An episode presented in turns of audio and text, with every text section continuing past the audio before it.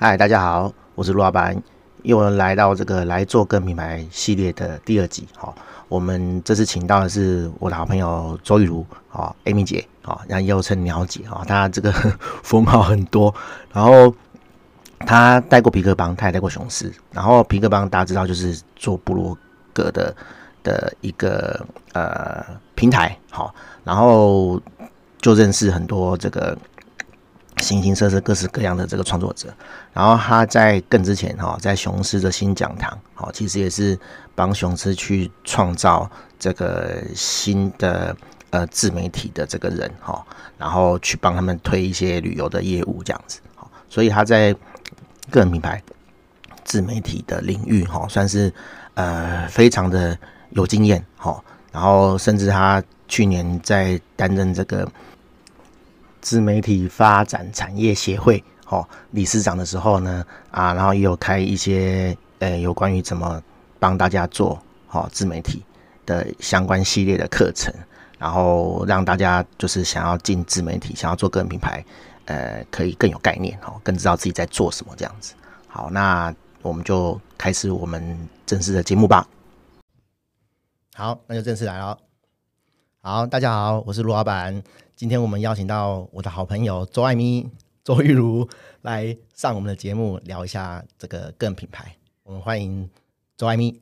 大家好，我是周爱咪。那今天很高兴可以来上陆老板的这个 podcast。我其实期待蛮久的，因为呃，我们平常就是废话很多，我想说待会应该可以很欢畅的聊一下废话，可以畅所欲言的聊，这样子太棒了。对，一刀未剪。你周爱咪是已经算是出道的正式名称了吗？啊、呃，这个因为我我现在有个网站，就是叫周爱咪的呃人生智慧笔记的呃个人网站，但是因为大家其实你要说出道，比较像是大家都叫我鸟姐，对啊 对啊，很少人叫你周爱咪吧。对对，但是我想说，天哪，我就是属于我自己想象我自己是一个知识型的 IP。那如果叫鸟姐，不是听起来很鸟吗？周爱咪听起来就文青这样子，对，稍微好一点点，稍微好一点。好，那我们先那个暂时不要聊废话，嗯、我们先请那个周爱咪鸟姐先介绍一下她自己的经历跟现在在从事哪方面的工作。好，那呃，因为我现在在一个平台叫做好说，那这个平台是协助。呃，四十岁以上的呃姐姐们，其实也有哥哥们哈，然后来做他们的个人品牌的孵化器，甚至呃会帮他们协助把个人品牌进行商业模式的落地哈。所以我主要就是做这两块。那我现在在好说协助的是呃筛选一些 IP 适合的 IP，跟我们一起发展商业模式。或者是帮 IP 做一些培育的教育训练课程，那都是我现在的呃专案工作之一。嗯，就我所知，呃，Amy 好像也有在那个皮过皮克邦跟雄狮待过嘛。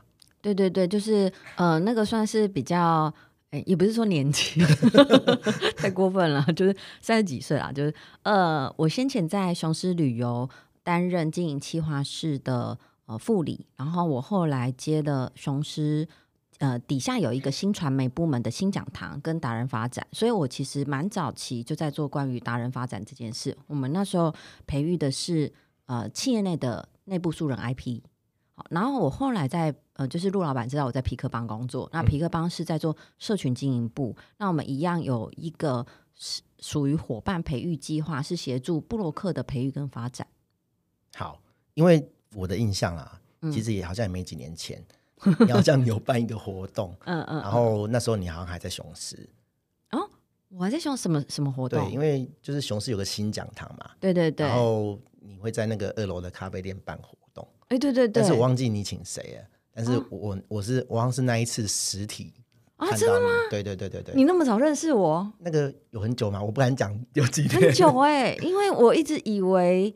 你是在匹克邦的时候认识？没有没有没有，更之前。哦、天哪，这么久哦？那个很久吗？很久很久，因为我雄狮之后，我还跑了两年大陆，我才到匹克邦。哦，这么久？啊对，大概呃，我看一下，两年有大概七年前。哎，这么久啊！天哪，七年前就认识我，我我不晓得你有在现场。哎，好，那没关系，我们事后再确认一下啊。嗯嗯嗯、这个这个人久，反正我我记得我有印象，我还有去呃雄狮的新讲堂，在永康永康那边，对对对，参加过这个节目这样子。嗯嗯嗯。好，那我们来进入正题，因为呃，Amy 姐好、哦、有有在这个皮革帮待过，那有看过很多各式各样的这个个人品牌或是创作者这样子。嗯，那我们今天就分几个主题来聊一下，呃，个人品牌。的问题这样子，嗯、就是哎，如果说我们一般的人要做个人品牌，有可能会遇到的几个重点。嗯，那艾米姐很厉害，她列了七个重点，我们就用这七个重点来聊这样子哈。最常被问的，最常被问的，对，就已经做到被有有 FAQ 有七个常见的问题。嗯嗯。好，第一个问题就是为什么我们要做个人品牌？呃，我觉得这个是一个有趣的问题。那因为我早期其实是在管顾公司，我在管顾公司就是做讲师的个人品牌发展，就是说你想要从做职业讲师，我会协助你，当然我会筛选，嗯，我觉得条件上是 OK 的潜力人才，然后再来第二段就是我在雄狮做呃素人 IP 的培养，内部素人 IP 的培养，那就是一个素人怎么从零到一发展他的个人品牌这件事情。那第三块当然就是匹克帮的这个呃布洛克的布洛格的时代哈，怎么协助线上的布洛克伙伴去发展他其他的职能、他的商业模式，以及呃学习怎么样做一个更好、更厉害呃的一个部落客一一个自媒体。那我现在是好说好说是另外一个族群，就四十岁以上的姐姐，这些知识型的 IP 怎么发展她的个人品牌之路？那当然很多人他就会问我这个题目，那我。也会想要反问他，通常会问这个题目的人，就是他心里有点想做个人品牌，但是他又觉得很纠结，所以他才会说艾米你觉得为什么我要做个人品牌？那你既然想做个人品牌，你又要问我为什么要做个人品牌，那是不是应该要问问你自己，你为什么想做个人品牌？”好，那我觉得这个，呃，应该说答案是很多不一样的。有一些人想做个人品牌是。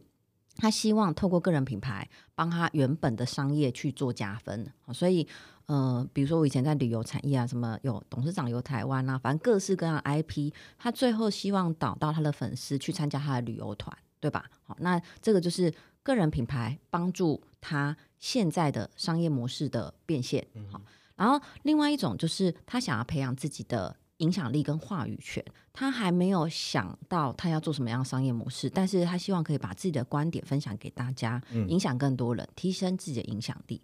那第三种，呃，我觉得也蛮有意思。有些人他并不是想要做商业变现，他也没有想要做影响力，他只觉得，哎，这件事好像蛮有趣的，大家都在做个人品牌，大家都在做自媒体，我不能跟现实。呃的趋势，现代趋势脱节，所以我应该要做一下这件事。所以我觉得应该要反问想问这个问题的人：你为什么想要做个人品牌？那我才能协助这个人，因为我有做很多的一对一咨询辅导，那我才知道说，哎，那我怎么去协助他达到他的目目标？这样子，嗯，对。好，我来假装一下你的那个受众来问你的人。OK，啊，我就看布洛克。都很爽啊，每天吃吃喝喝啊，然后出去玩啊，嗯嗯对，那你会怎么回答他？哦，所以你是希望也可以像他们一样吗？你想要做个人品牌，是希望可以达到这件事情？对，然后他就会发现说啊，原来吃吃喝喝跟出去玩都很辛苦。嗯嗯嗯，对对，没错啊，就是呃，可是像你刚刚提的，就是你有一个假设嘛，对，我想做个人品牌，是因为我觉得那样好像过得很爽，所以我想要过得很。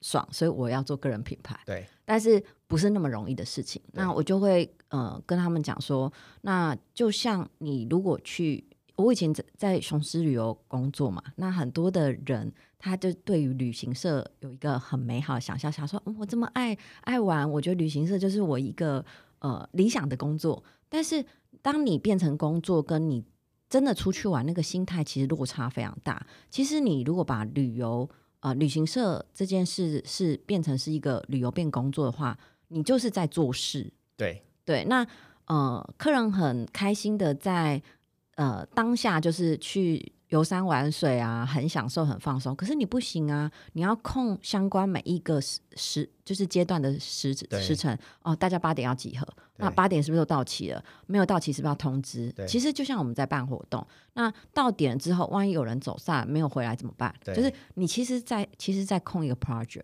那其实我觉得那个呃。工作跟单纯玩的心态真的差非常多。那我就可能会跟这个人讲说，哦，那呃，我先我我大概会先跟他讲说，哦，其实很多事情不是你想象的那样。醒醒吧你，对，醒醒吧你。那你想要这样一直吃喝玩乐，哦，你要花自己的钱吗？他当然不想花自己的钱，他想说布洛克都受邀嘛，对啊，你要成为一个受邀的布洛克，可以一直这样吃喝玩乐，好，就是前面要做多少努力，对，就是你要达到这件事没有问题，呃，我觉得很棒，呃，那你我就会跟他讲说，哦，你知道像布洛克、皮克邦前百大，他们一个月的产出是几篇文章吗？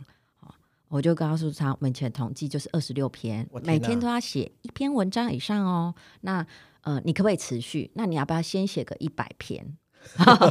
然后他们一听到就会，啊、呃，没有办法，一百天就是三个月，三个多月。对，但是如果有一些人想很清楚，他只是不想怎么做好个人品牌，他只是想要再寻求一个其他的支持，说，哎，我觉得好像要做，哎，但是艾米你觉得为什么要做个人品牌？他想要寻求别人也对于呃这件事是支持的，跟觉得这件事一定要做，来协助推动他。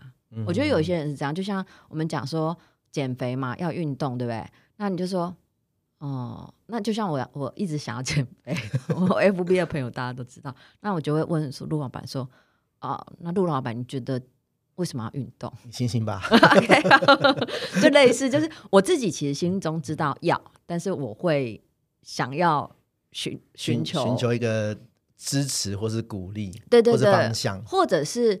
我也心里觉得那很累，你就说其实减肥不需要运动啊。我说 OK，那我就不运动。其实他有可能就是来问，是寻求一个答案，因为很多人他不想要自己背负那个答案的责任。对，对，他就问，对啊。对。所以我觉得为什么要做个人品牌是呃现在的趋势啦，就是说你要增加影响力，你想要协助你的商品呃有更好的销售，或者是你想要跟这个时代有一些接轨。然后你觉得我可以玩一下，嗯、其实这几个原因都可以成为你做个人品牌的原因之一。懂，嗯，就是我是觉得可以放轻松啦，也不见得说哦一定要背负一个什么样的呃很重的使命或者是一个目标。我觉得有时候反而那个会让你觉得压力很大。对对对，因为有一些人其实是很排斥那个压力感，就好像把它变成，就是好像有点把你的就是有兴趣的一件事变成一个工作。对，嗯。好，我本来要要讲一个类似写文章的事情啊，就是我们其实、嗯、啊，算我就讲了，就是我们其实写文的人，写文章的人，嗯嗯，因为部落格就是最简单的个人品牌的建立嘛，嗯，那有的人写文的时候就会想半天，想很久啊，对，那以至于他一篇文章可能写一个月都还没写出来，嗯嗯嗯，对，那我们等一下会来聊一下这个问题，我觉得这个问题也是因为呃，我们对写的人对这个文章太认真。压力太大，啊啊啊就会以至于就是哎、欸，我一定要很完美才把这个东西写出来，才能上架那种感觉。嗯嗯嗯，嗯，没错没错。你刚刚讲的，我觉得这件事很有意思。是前几呃，应该说哎、欸，前两个礼拜，我有个朋友来咨询，他想要做个人品牌。他说他身边的人都跟他说他要做个人品牌，可是他就很纠结。他大概比我大呃三四岁，一个女生。然后他我就说哎、欸，为什么纠结？然后就说。那你觉得在 Facebook 上，呃，po 工作上的事，这对于这件事你有什么想法？他就说，我觉得这样很爱现啊，对不对？然后我就很我很惊讶，我就想说很爱现，因为我那时候在跟他沟通的时候，我觉得他想做个人品牌，可是他对于个人品牌这件事有一些呃有趣的认知，所以我就问了他这个问题。他跟我说，这样他觉得很爱现，所以他觉得。FB po 生活没有问题，po 工作他觉得这样好像好像有点刻意，嗯，然后我觉得这个 issue 蛮有趣的，所以我就呃在这一块跟他聊了比较久。我后来发现他有个假设，是因为我们那个年代的人，就是我们刚刚中午吃饭聊到，我们那个年代的人会觉得，呃，一直去讲自己工作，或一直好像做了一些包装，说自己很不错，这件事好像是一个很爱现。就是很 over，就是是一个低调低调的年代。对，低调的年代就是呃，价值观是应该低调啊，不要过度包装啊，应该内隐这样子。对，然后你做的要比你说的更多。对，那就是我们年代的那个价值观，所以他其实就会被这件事框住了。我说哦，因为我是你 FB 的朋友，你如果 po 你工作上的事，我只会说哦，原来陆老板其实是在有有做在做这个项目，除了网站之外在做这个项目，嗯、我不会觉得他爱线。对，但是你自己本人你自己觉得爱线，你就会卡住了。对，他光 po 文他就会卡住这样。嗯，其实个人品牌还有一个蛮有趣的点，就是说呃，有些人真的是怕红，对，怕。就是被关注的那种感觉，对。那你做个品牌，我自己是觉得啊，呃，你如果要这样的话，其实你很难做起来。嗯嗯嗯嗯，对对对，因为你越是这样子，你越不敢去呃展现自己的。我们不要讲过头、过度的展现啊，你连你原本基本的该有的你都没有让人家看到，让人家对你不了解，自然这个品牌就会做不起来。嗯嗯嗯嗯嗯，对。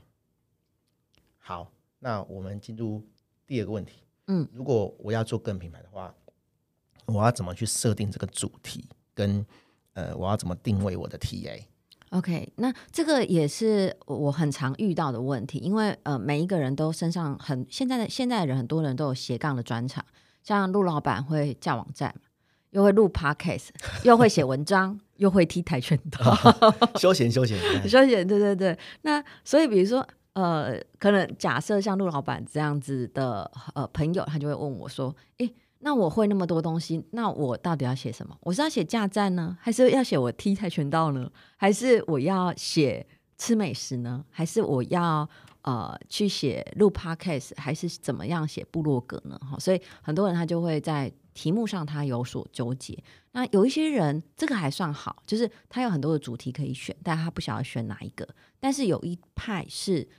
我不知道我要写什么，嗯，他觉得他没有专长，好，那这个也很有趣，所以这种我通常会让他们去写一个定位表，那这个定位表就是啊，别人对你的三个标签，比如说在嗯，像我们这个年代，很多朋友都在 Facebook 嘛，就是因为老人家，那别人对你其实可能有三个印象啊，比如说哦，我对我的印象就是因为我做培训很久了，所以大家对于知道我是很会做。课程的规划，所以培训的这件事。那第二个可能是吃，因为我 Facebook 上 po 了太多吃。我刚刚也是想到一个标签是爱吃。对对，你说我对不对？对。OK，就是因为大家对我我的标签就是爱吃。好，那呃，培育爱吃。那如果是第三个呢？因为陆老板也是我脸书上蛮久的朋友嘛。你给我第三个标签。嗯、呃，讲乐色话。OK。好，讲乐色话你就会请教我，是不是？对。那你有什么问题你会想要问我？不会，我觉得我纯粹听你讲乐色话，我就很舒压。OK，那你你遇到什么样的问题？你想说哦，这个好像要问一下周玉如。专业的职涯发展或者是工作的状况。OK，那其实呃。像我们刚刚那个过程，就是你可以透过别人看你，你会有自己看你自己嘛？哈，所以我觉得，呃，我是吃喝玩乐很专业的人。你可可能假设啦，周玉如自己定位自己吃喝玩乐很专业，结果你透过了你的朋友来了解说，哦，这些人在什么样的问题会问你，以及他对你的标签，你可以去啊，形塑你自己的一个定位的框框。嗯，所以比如说，哦，周玉如是一个。爱吃，在培训上很专业，对于职业发展或个人品牌这几件事，我会问他。其实已经梳理出几个类别出来。对，那你梳理出这些类别，呃，还有一种方式叫做从你的工作呃经历去做盘点。所以我的课程之前会给他们做一个盘点表，就是从你出社会，甚至你学的科系，出社会到现在，你做了很多的工作，你每个工作有。一块你觉得特别有学习的，比如说我因为在横跨人力资源跟培训这件事，算是蛮长一段时间，嗯、所以我建构了我会做一个有系统的培训规划。好，所以大家觉得哦，我这一块大家是认可我的能力的，所以你可以从工作经历的以前到现在，把这件事整理出来，你的特别经验、你的能力、你的专业，从这件事整理出来，它可能就会变成。你个人品牌创作的内容的一个大类别，嗯，或者是两三个类别，就像我的网站就会写好几个类别哈。那呃，这是一个。那 TA 呃，就像刚刚陆老板讲的，我的废话的 TA 之一就是陆老板啊，所以 我就会知道说，哎，我在 Facebook 上 PO 了一些废话，那我这些废话有哪些人会看？而这些人有一些共同的轮廓啊，比如说他们都是工作非常忙碌的人，所以他们可能看到我的废话，他们觉得很舒压、很疗愈，因为他们就是大部分都是呃，就是工作压力大，对，工作压力大，然后可能是年纪在呃三十五岁到四十五岁。好那这就是一个 TA 样貌。那女生跟男生好像都各半，这一块我很平均，平均分布。对，平均分布。所以，比如说陆老板他在做呃他架站的这个内容，他在分享的时候，他就会发现有一群人是会关心这个 issue 的，那就是你的 TA 受众。那这个关心这个 issue 的，可能是一块是已经有网站的人，一块是想架网站的人，一个是关心个人品牌的人，还有一块是。呃，可能是讲师，就是明确的职职务内容的人，讲师。那呃，甚至有部分的自媒体，好，那可能它包含了，可能还有一些是在企业工作很久的专业工作者，他在考虑要不要做个人品牌，所以你就会整理出，哦，你的 TA 其实有部分的几个不同的受众，好，嗯、那你从这个受众，你就可以分出你的主受众跟次受众来去做内容的规划，比如说你的个人品牌网站。要对四十五岁以上的女生，或者是三十岁以下的女生，你的切点可能会不太一样嘛，嗯、对不对？就是就是你的服务啊，或者是你的诉求诉求，你内容要写什么？就是可能要多简单，怎么讲？网站或个人品牌这件事，你的方式都会不太一样，因为你的受众不同。对，所以呃，我们在我常被问的这个问题，我们就会透过一些盘点，跟透过一些表格的整理，去帮他们把这些东西定位啊，TA 整理出来。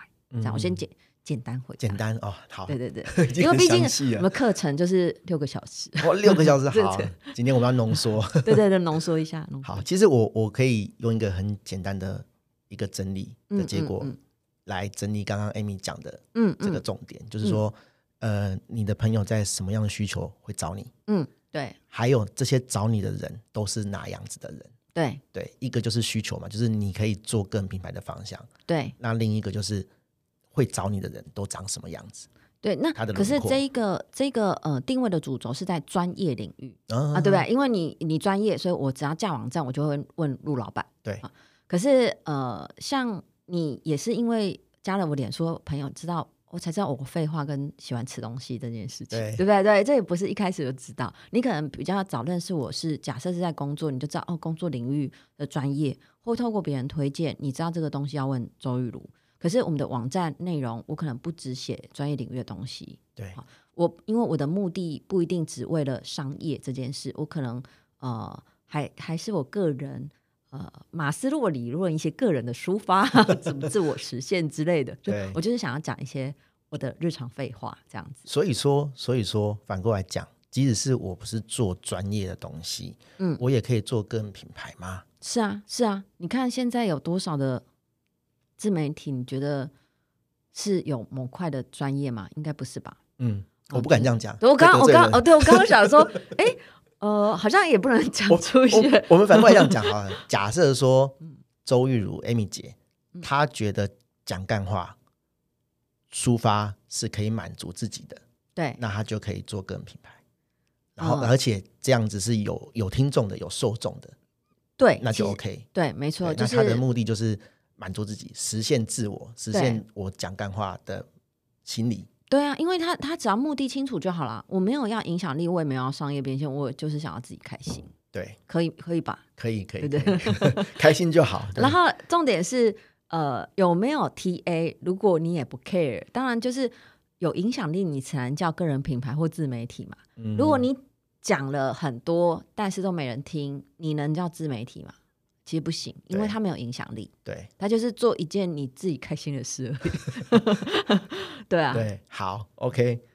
那我们进入下一个主题啊。哦，通常我们做个品牌就会需要呃媒体，我们讲比较宽一点是媒体啦。嗯、那讲的比较窄一点是网站。嗯，对。那你对这个平台选择有没有什么想法？因为现在呃可以做自媒体的方法。很多。媒媒体真的超多的，你可以 Facebook，然后你也可以拍影片，嗯然后你也可以做 podcast，、嗯、那影片就是 You You YouTube 嘛，嗯，可以去 YouTube 上面 po，、嗯、然后你甚至可以拍抖音，然后你也可以喜欢拍照的是正美的，你就弄 IG，嗯，对，嗯，那你对这一块有什么想法？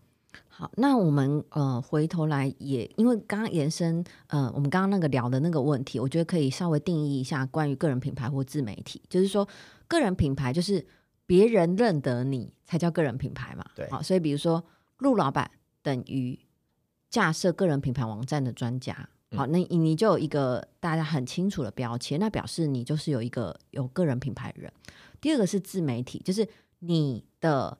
呃，你可能开了一个部落格，你开了一个 YouTube 的频道，你开了呃一个 Facebook 的粉专，你有一个 IG，它的影响力够，它才能叫自媒体。嗯，因为媒体这个名称本来就是有影一定程度的影响力，对对不对？的一个一个反正单位这样子啊，所以如果今天我们刚刚讲兴趣嗜好，那就不算了。如果你今天是有意想要做个人品牌或自媒体的人，我也很常被问到说，诶。那 Amy，你以前在皮克邦，你会建议我写部落格吗？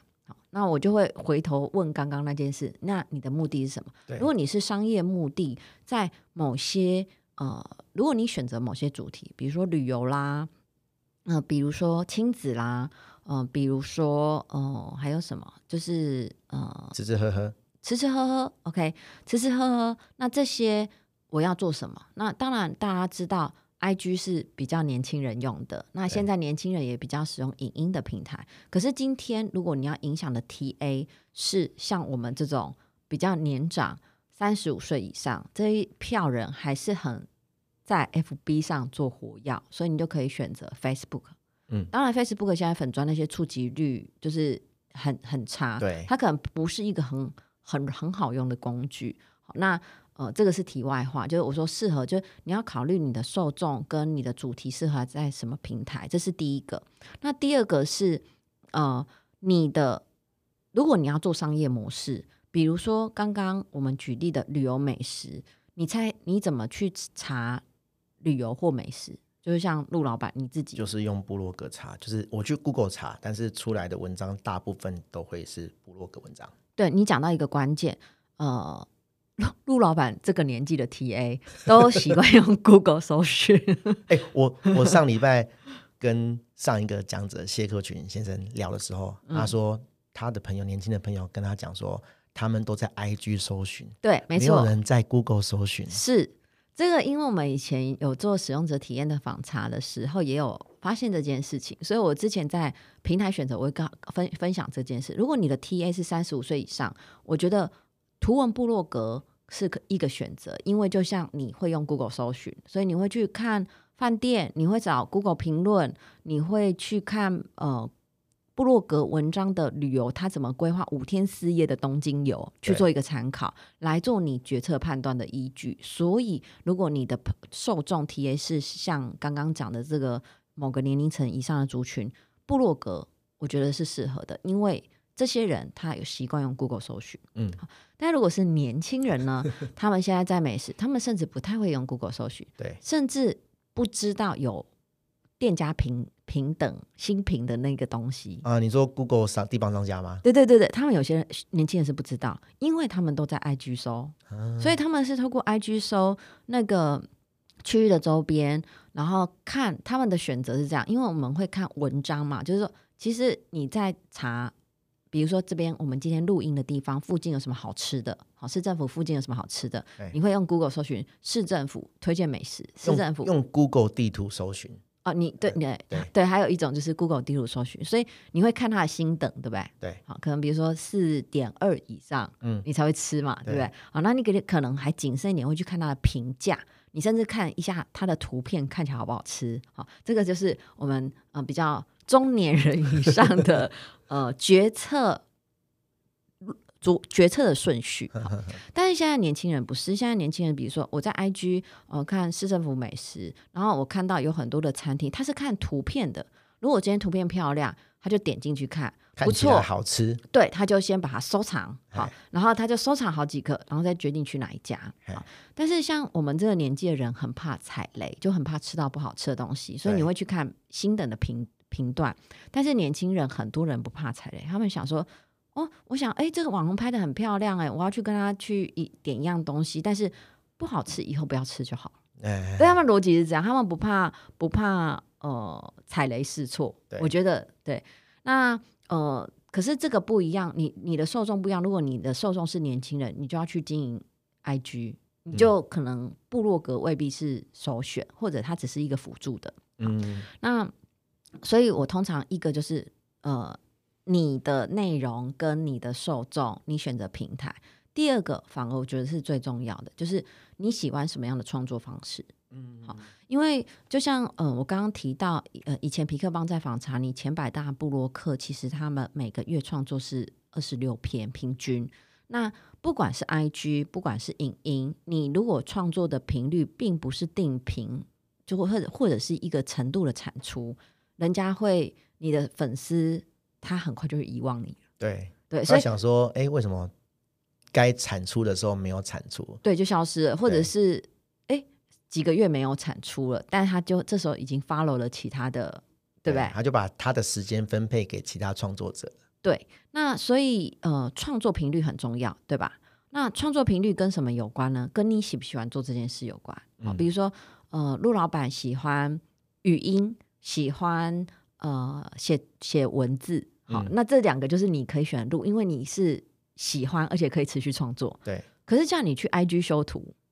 受不了，对不对？呃，我就不是正妹，是要修什么东西啦？不是，就是因为你也没兴趣嘛。对，一直修图啊，花一个时花很多的时间，用很多滤镜，然后修到很美，就不是你的路线。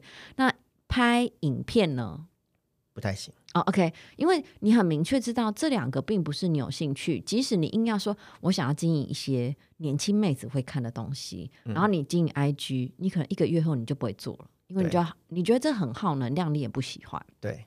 所以，既然呃有一定频率的产出是成功的关键，那你要选择一个你喜欢的创作形式的平台，就是一个非常重要的选择。嗯，因为不喜欢事情做不久，对对，对，而且会越做越累。嗯、对，然后所以我通常就是会用呃这两个模式，刚刚讲的，你的内容跟你的受众会在哪一个平台？嗯、第二个就是你喜欢的创作的模式选择平台。嗯。好，那如果部落格就有更多选择啊，有皮克邦、Medium 啊，就方格子啊，各式各样的都有啊。然后自己架站也有，嗯，所以当然比较后期才会问到，哎，那我要自己选择自己架站，还是我先在某个地方先开？那我通常会建议零到一的人说，就是你可以先在某个地方写哦。